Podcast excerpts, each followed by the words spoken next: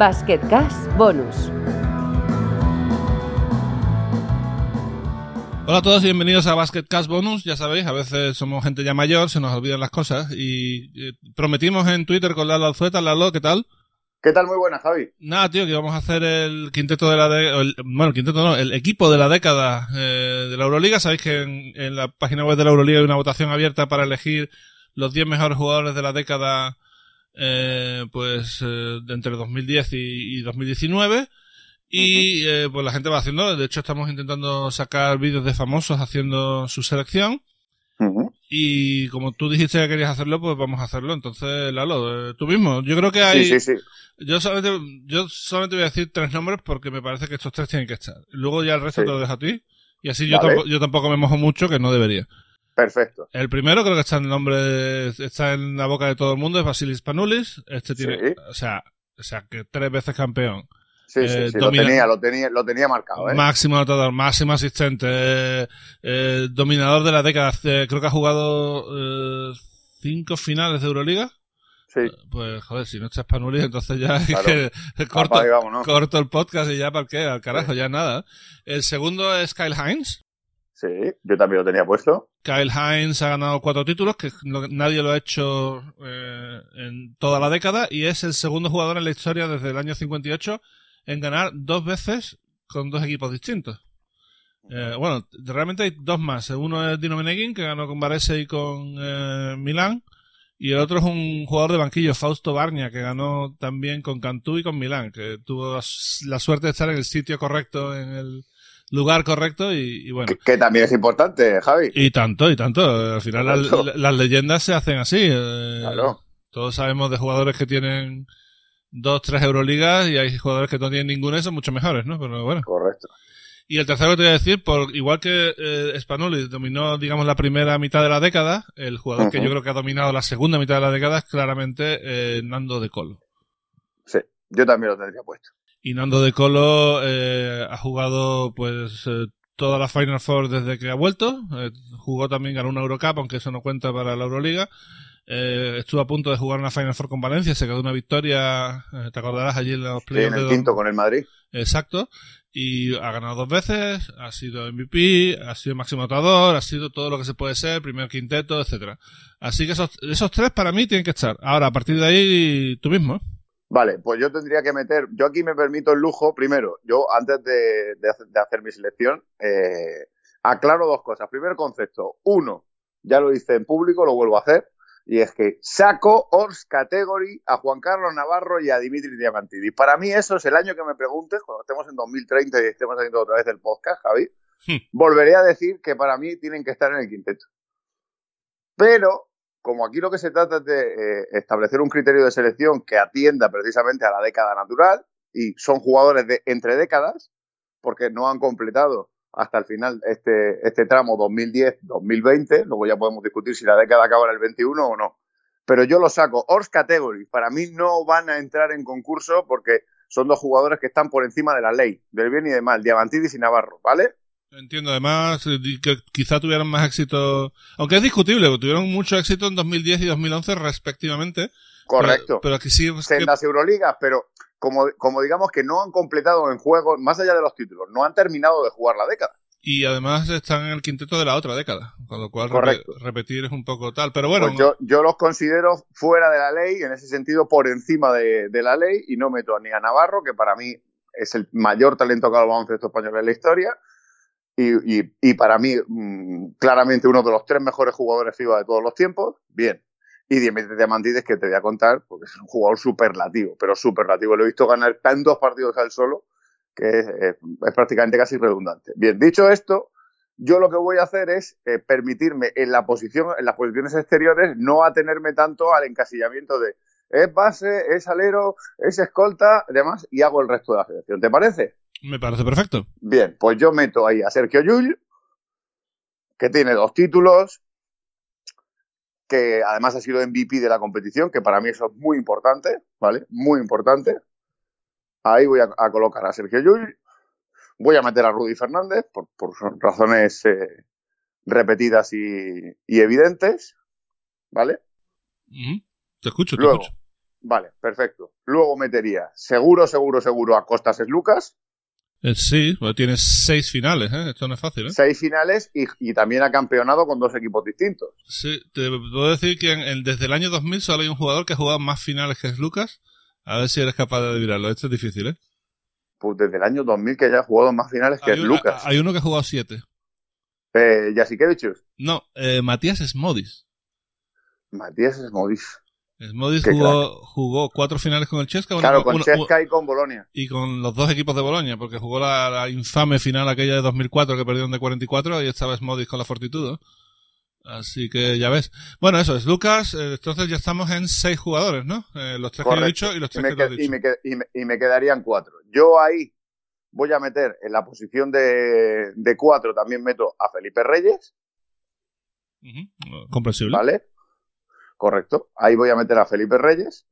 Por una cuestión de capricho personal y porque me ha parecido siempre un competidor eh, feroz.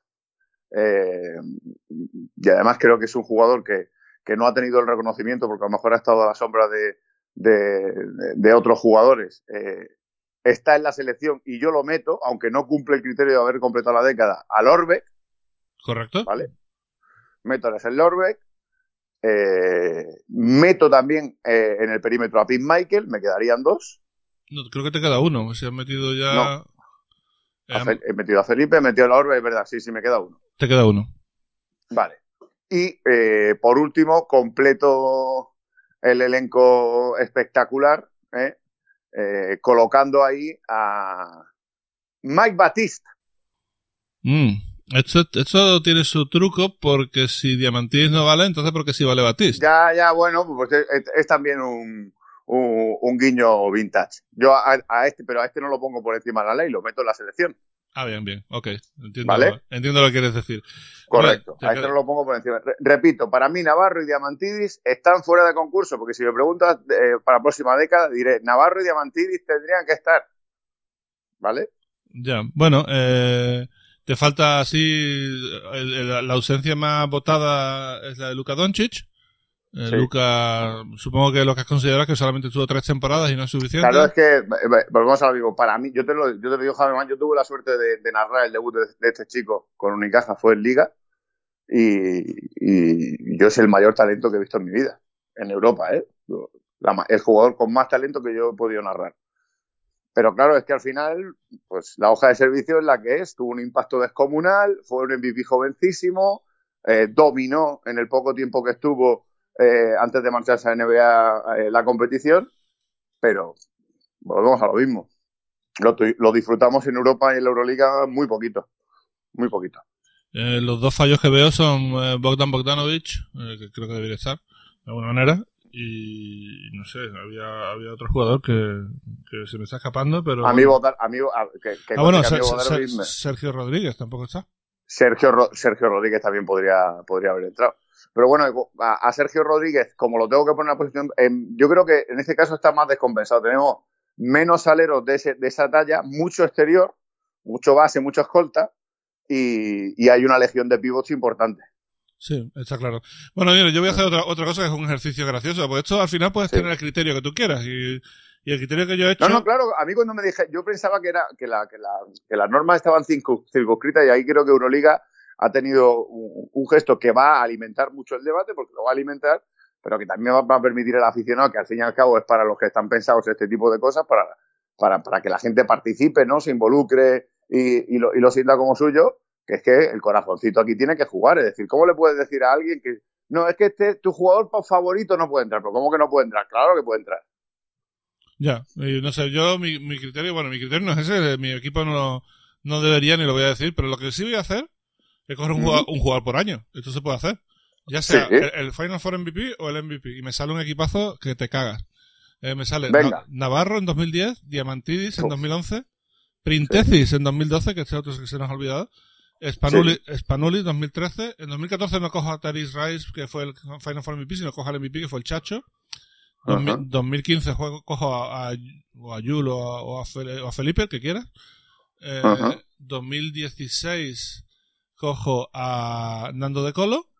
Ujú. 2017 eh, cojo a Doncic, 2018 Sí. a, a Kyle Hines Sí. y, y en 2019 pues eh, eh, bueno, perdón, me he equivocado, en 2017 Vesely, luego Doncic y luego y luego Hines. Te queda un equipo Mm. muy muy bueno, muy potente. Que También te digo una cosa, la fotografía, si tienes la oportunidad de hacerlo, eh, de aquel primer Vesely que vimos debutar en Euroliga con Partizan, que jugaba casi de alero, porque tenía alergia a la zona, al Vesely que volvió a Euroliga después del paso por NBA, que se convirtió en un jugador dominante de la competición.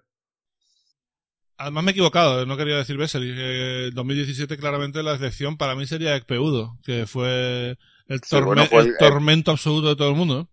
Pues bueno, fue el que trituró al Real Madrid en el playoff de como antesala de la Final Four y el jugador que en el juego interior no encontró prácticamente. Ahora está en China, creo, ¿no? Sí, está en China. Bueno, ahora ya no, porque o sea, la Liga China se, se ha suspendido. Pero no sé si es que tiene Mm. contrato y no puede jugar, pero...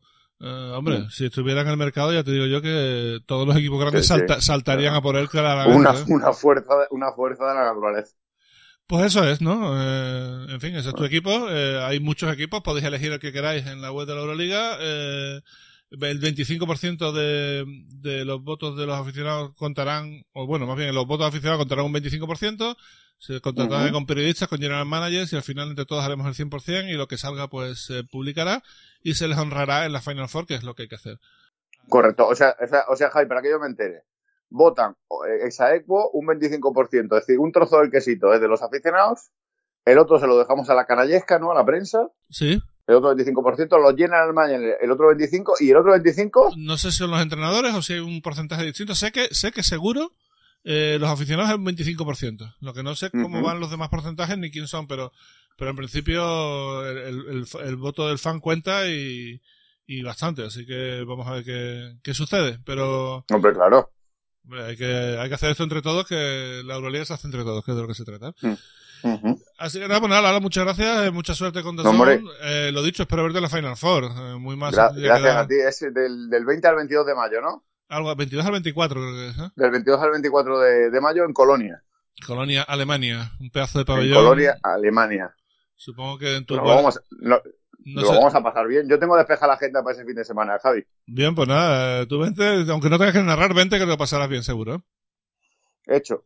Y nada, muchas gracias a todos. Nos vemos en una próxima edición de Basket Cup Bonus que ya veremos cuándo, cuándo es. Hasta luego. Un abrazo. Hasta aquí Basket Cash Bonus.